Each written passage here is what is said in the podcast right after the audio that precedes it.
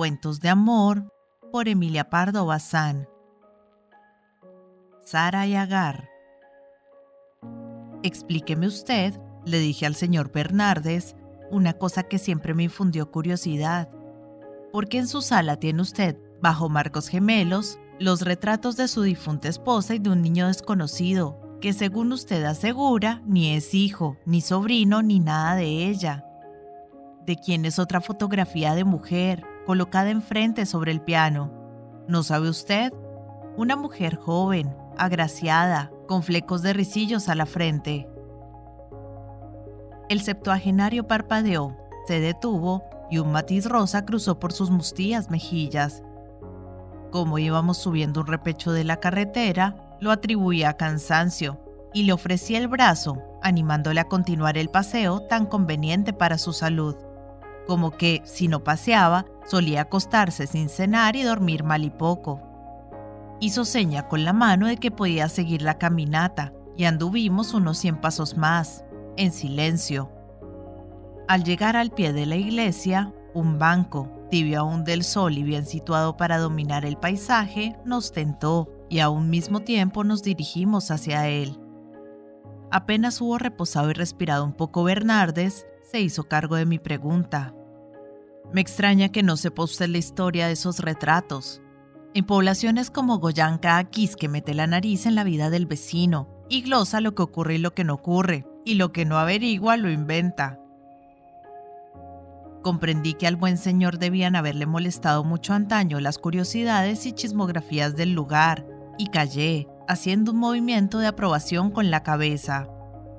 Dos minutos después pude convencerme de que, como casi todos los que han tenido alegrías y penas de cierta índole, Bernardes disfrutaba puerilmente en referirlas, porque no son numerosas las almas altaneras que prefieren ser para sí propios a la par Cristo y Cirineo y echarse a cuesta su historia.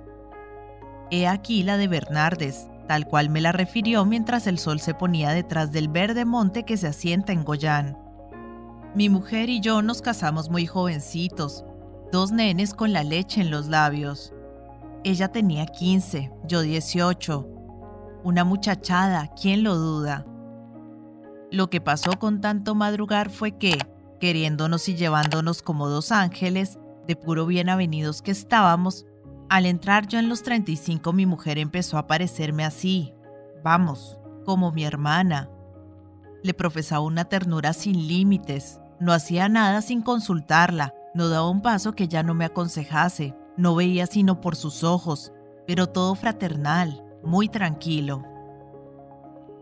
No teníamos sucesión y no la echábamos de menos. Jamás hicimos rogativas ni oferta a ningún santo para que nos enviase tal dolor de cabeza. La casa marchaba lo mismo que un cronómetro. Mi notaría prosperaba, tomaba incremento nuestra hacienda, adquiríamos tierras, gozábamos de mil comodidades. No cruzábamos una palabra más alta que la otra, y veíamos juntos aproximarse la vejez sin desazón ni sobresalto, como el marino que se acerca al término de un viaje feliz, emprendido por iniciativa propia, por gusto y por deber. Cierto día, mi mujer me trajo la noticia de que había muerto la inquilina de una casucha de nuestra pertenencia. Era esta inquilina una pobretona, viuda de un guardia civil, y quedaba sola en el mundo la huérfana, criatura de cinco años. ¿Podríamos recogerla, Hipólito? añadió Romana. Parte el alma verla así. Le enseñaríamos a planchar, a, coser, a guisar, y tendríamos cuando sea mayor una ancianita fiel y humilde. Di que haríamos una obra de misericordia y que tú tienes el corazón de manteca. Esto fue lo que le respondí, bromeando. Ay, si el hombre pudiese prever dónde salta su destino.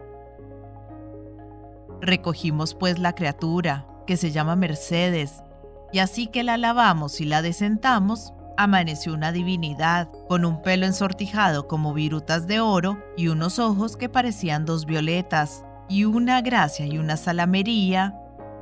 Desde que la vimos, adiós planes de enseñarle a planchar y a poner el puchero, Empezamos a educarla del modo que se educan las señoritas, según educaríamos una hija si la tuviésemos. Claro que en Goyán no podíamos afinar mucho, pero se hizo todo lo que permite el rincón este. Y lo que es mimarla, señor, en especial Romana, un desastre.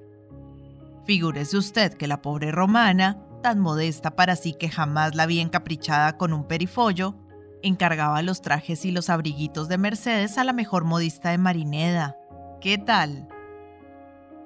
Cuando llegó la chiquilla a presumir de mujer, empezaron también a requebrarla y rondarla los señoritos en los días de ferias y fiestas, y yo a rabiar cuando notaba que le hacían cocos. Ella se reía y me decía siempre, mirándome mucho a la cara, Padrino, me llamaba así, vamos a burlarnos de estos tontos, a usted le quiero más que a ninguno. Me complacía tanto que me lo dijese, cosas del demonio, que le reñía solo por oírla repetir, le quiero más a usted. Hasta que una vez, muy bajito, al oído, le quiero más y me gusta más y no me casaré nunca, padrino. Por estas que así habló la rapaza. Se me trastornó el sentido Hice mal, muy mal, y sin embargo, no sé en mi pellejo lo que harían más de cien santones. En fin, repito que me puse como un lunático, y sin intención, sin premeditar las consecuencias, porque repito que perdí la chaveta completamente, yo, que había vivido más de 20 años como hombre de bien y marido leal, lo eché a rodar todo en un día, en un cuarto de hora. Todo a rodar, no, porque tan cierto como Dios nos oye, yo seguía consagrando un cariño profundo, inalterable a mi mujer, y si me proponen que la deje y me vaya con Mercedes por esos mundos, se lo confesé a Mercedes misma, no crea usted, y lloro a mares, antes me aparto de cien Mercedes que de mi esposa. Después de tantos años de vida común, se me figuraba que Román y yo habíamos nacido al mismo tiempo, y que reunidos y cogidos de las manos debíamos morir, solo que Mercedes me sorbía el seso, y cuando la sentía acercarse a mí, la sangre me daba una sola vuelta de arriba abajo y se me abrazaba el paladar, y en los oídos me parecía que resonaba galope de caballos, un estrépito que me aturdía. ¿Es de Mercedes el retrato que está sobre el piano? Pregunté al viejo. De Mercedes es.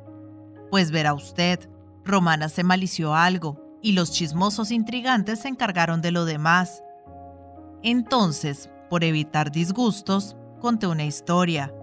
Dije que unos señores de Marineda, que iban a pasar larga temporada en Madrid, querían llevarse a Mercedes, y lo que hice fue amueblar en Marineda un piso donde Mercedes se estableció decorosamente, con una cianita.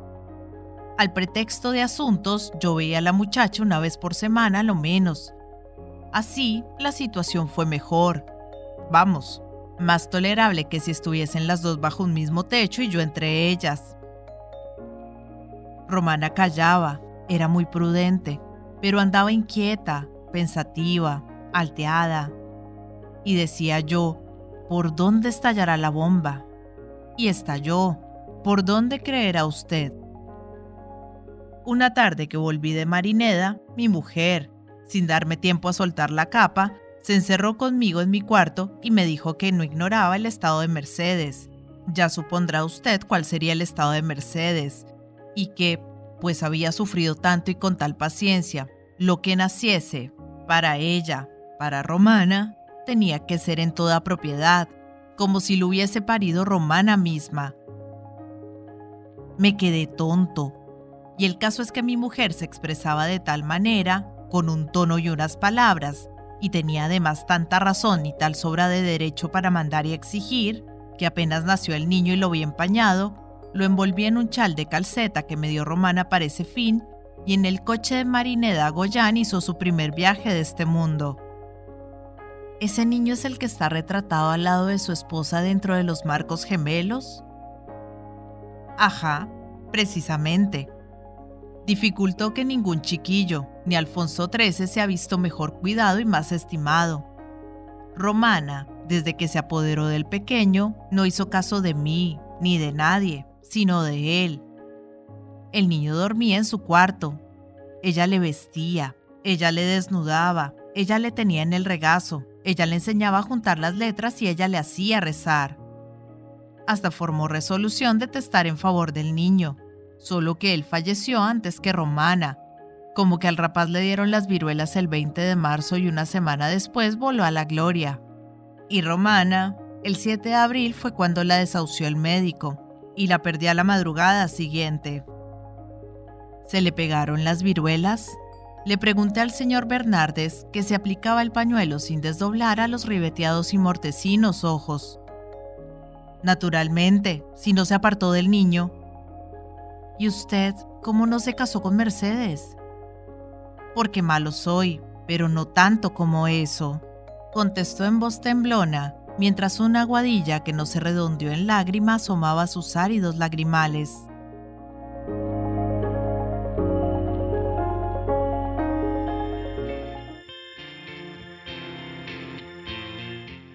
Hola gente, ¿cómo están?